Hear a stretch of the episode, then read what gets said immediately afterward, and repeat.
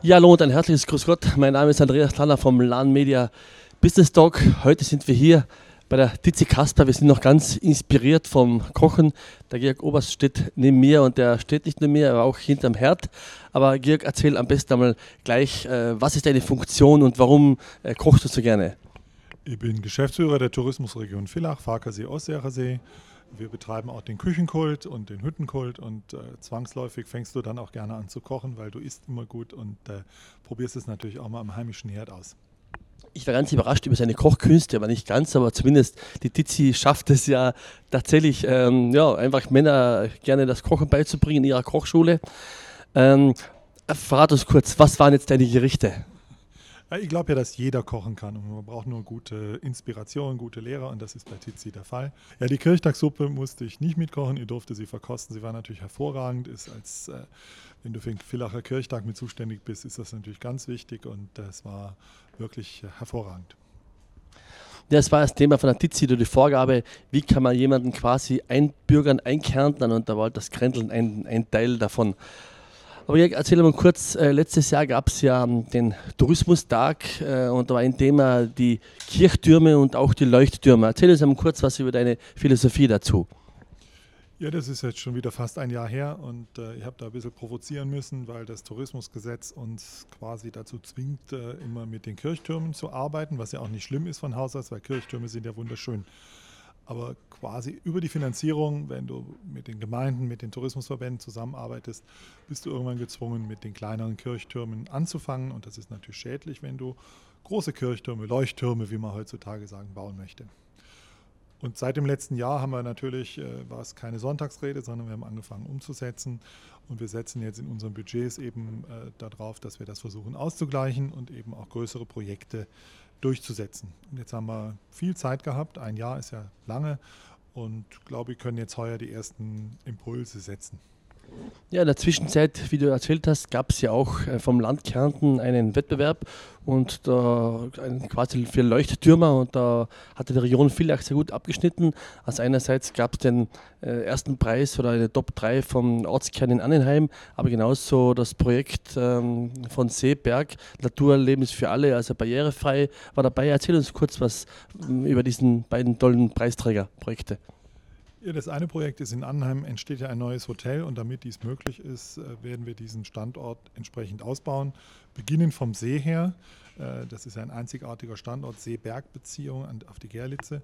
Beginnen vom See her die Promenade, dass man am See ganzjährig auch in die Gastronomie gehen kann, ganzjährig entlang äh, fahren kann, eine Schiffsanlegestelle. Das Ganze übrigens auch barrierefreundlich und das wird dann entwickelt rund um das Hotel, Aufenthaltsqualität erhöht und dann äh, die Mo Mobilitätsstandort. Dort fährt ja nicht nur das Schiff, dort fährt die ÖBB, dort fährt, kann man auf die Gerlitzen mit der Kanzelbahn hochfahren. Das wird alles erschlossen und das wird sicher ein sehr belebter Punkt am Ossiacher See werden. Und dafür haben wir bei der Leuchtturmförderung eingereicht und auch ein bisschen was bekommen. Super, das zweite Projekt mit Naturpark Dobratsch, äh, was war da quasi die Herausforderung und das Projekt?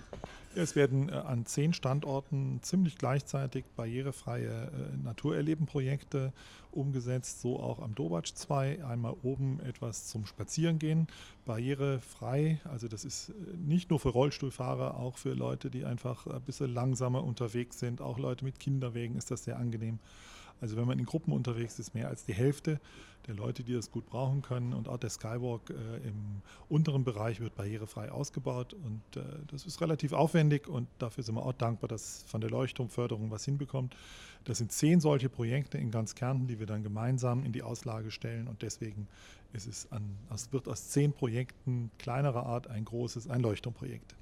Sind das tatsächlich Leuchtturmprojekte, wenn man einen Ortskern belebt oder, oder barrierefrei macht oder wünscht man sich äh, à la Pyramidenkogel noch größere Destinationen, die eine Strahlkraft kriegen, die weit über die Landesgrenzen oder Bundesgrenzen hinaus äh, strahlen und leuchten?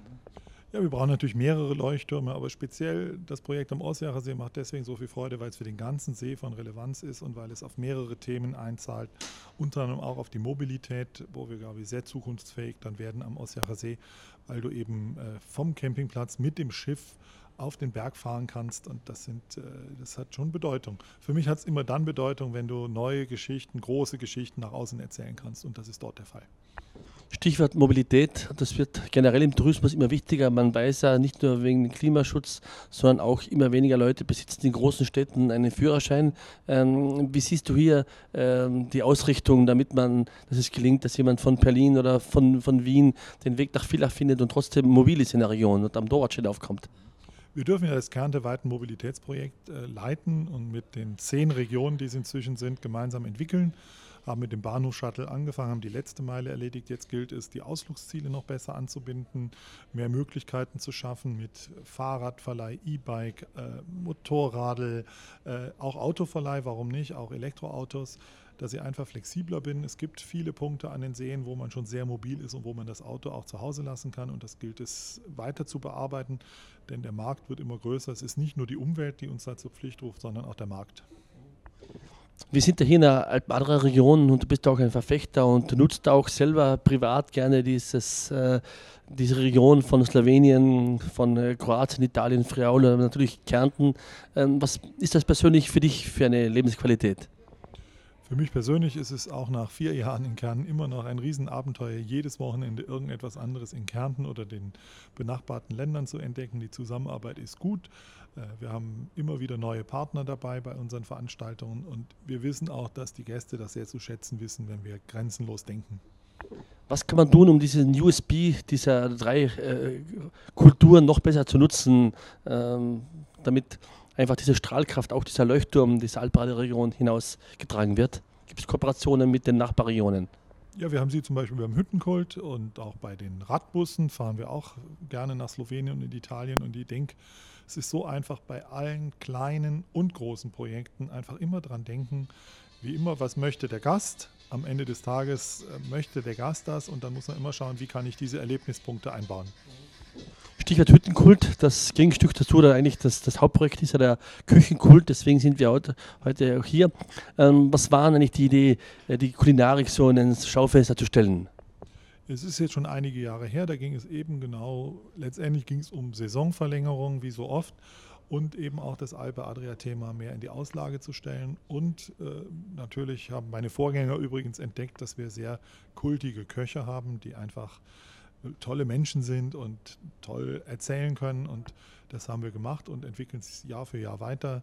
Tizi ist ein super Beispiel dafür, die einfach äh, faszinierende Persönlichkeit ist und nicht nur mir das Kochen beigebracht hat heute. Und äh, das werden wir einfach weiter bespielen, immer wieder auf dem See, auf den Bergen und immer mehr verschränken mit anderen Themen, die wir so haben.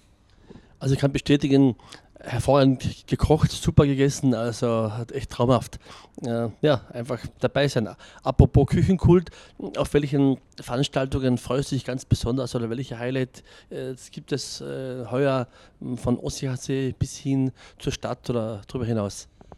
Ja, es gibt schon ein paar Dinge, die schon feststehen. Viel darf ich noch nicht verraten, hat mir mein Team gesagt, aber es wird wieder mit den CS-Spielen eine Übergabe geben am 3. Mai an einer neuen Location. Da spielt die Tizi auch eine große Rolle. Und äh, darf verraten, es liegt weder am Wörthersee noch am Farker oder Ossiacher See. Dann freuen wir uns äh, das neue Schiff auf dem Ossiacher See. Wir haben ja wieder ein zweites, das werden wir bespielen. Und wir werden auch etwas machen zur Next Generation, wo junge Köche auftreten dürfen, denn es geht natürlich auch um das Thema äh, Nachwuchskräfte und, und, und so etwas, was uns auch zunehmend beschäftigt. Aber es ist so ein toller Beruf und das wollen wir herzeigen, was für ein toller Beruf es ist. Tourismus ist ja auch ähm, sehr eng verbunden mit der Digitalisierung. Und beim Lademedia Business Talk geht es ja um Innovation, Digitalisierung. Du bist auch ein Verfechter dafür. Wie erreicht man heute den Gast? Weil wenn er hier ist, dann möchte er gerne die Castnudel analog erleben, aber bis er äh, gebucht wird digital. Äh, was sind so die, die Learnings der letzten äh, fünf Jahre, damit ich den Gast auch äh, hier herbringe? Mhm. Ja, eines der Learnings ist eben, dass wir uns immer mehr auch aufs Analoge äh, ein bisschen beziehen müssen. Das Digitale ist ein Werkzeug und nicht der Hauptgrund, warum er da ist. Und es sind noch so viele Hausaufgaben zu machen in der Breite, dass du, dass du als Betrieb bei Google auffindbar bist, dass alles passt. Und ich glaube, da müssen wir schon noch viel arbeiten und eben auch immer respektieren den Wechsel zwischen digital und analog, den noch besser, den noch besser spielen. Chancen gibt es aus unserer Sicht. Äh, Wiederbelebung des QR-Codes zum Beispiel, dass es wieder im Trend ist, hätte ich persönlich nicht mitgerechnet. Das war für mich schon durch. Und äh, insgesamt äh, denke ich, dass die nächsten, nächsten Jahre da nochmal vor allem bei der Entlastung der Hotels eine Rolle spielen, dass sie Verwaltungsarbeiten runterfahren können, damit sie mehr Zeit für ihre Gäste haben. Und darauf wollen wir uns auch ein bisschen konzentrieren. Du bist ja quasi auch am Weg zum äh, Tourismuskongress nach Wien. Der Plan D wurde letztes Jahr vorgestellt. Äh, was sind denn so deine Eckpfeiler von diesem Plan, die du glaubst, die nächsten fünf Jahre entscheidend werden werden? Ich denke Kooperation, also im Plan T ist ja auch die Kooperation gerade im Bereich der Digitalisierung vorgesehen. Es kann echt nicht sein, dass wir immer noch mit vielen unterschiedlichen Systemen arbeiten und viel zu Geld, viel Geld geht auf Schnittstellen drauf, also die nicht marktwirksam sind. Äh, wir waren eine Zeit lang ziemlich im Wettbewerb der Technologien. Wir müssen in einem Wettbewerb um den Content sein. Und das wird gerade organisiert. Das ist das eine. Und das zweite ist, wo man frühzeitig schon lange vor Greta letztendlich dran war, das Thema Nachhaltigkeit zu bearbeiten, das für den Gast im Urlaub als Standard zu haben und eben äh, gerade bei der Mobilität auch zu schauen, weil da wird der größte ökologische Fußabdruck hinterlassen, dass wir da äh, dran arbeiten. Ja, sehr, sehr spannend. Ich glaube, Villach und Region Villach hat auch die Kompetenz, dieses Bergsee-Erlebnis äh, zu spielen mit der Kulinarik Alpe Adria. Dazu braucht es auch die Technik und das richtige Herz.